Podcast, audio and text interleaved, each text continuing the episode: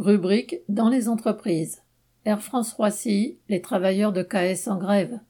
Dans la zone aéroportuaire de Roissy, au service d'Air France appelé KS, entretien du matériel de piste, la direction locale a décidé de regrouper deux ateliers en un seul. Si elle a transféré du matériel d'un atelier vers celui de la piste, le personnel, lui, n'a pas suivi. Le résultat est que la charge de travail a augmenté, les interventions se font avec du matériel en mauvais état, et que de plus, il faut de 20 à 40 minutes entre le site d'entretien et les pistes pour aller y faire un dépannage. La direction à maintes reprises fait la sourde oreille devant les demandes d'amélioration des conditions de travail et d'obtention d'une PNA, prime de non-accident de près de 60 euros mensuels, qui devrait être attribuée à ceux qui font beaucoup d'allers-retours en véhicule sur les pistes.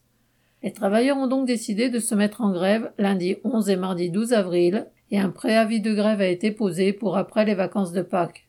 Dès lundi 11, un piquet de grève tenu par une quarantaine d'agents s'est mis en place devant l'entrée du service, et si la bonne ambiance régnait, la détermination à ne pas se laisser endormir par les palabres du chef de site régnait aussi.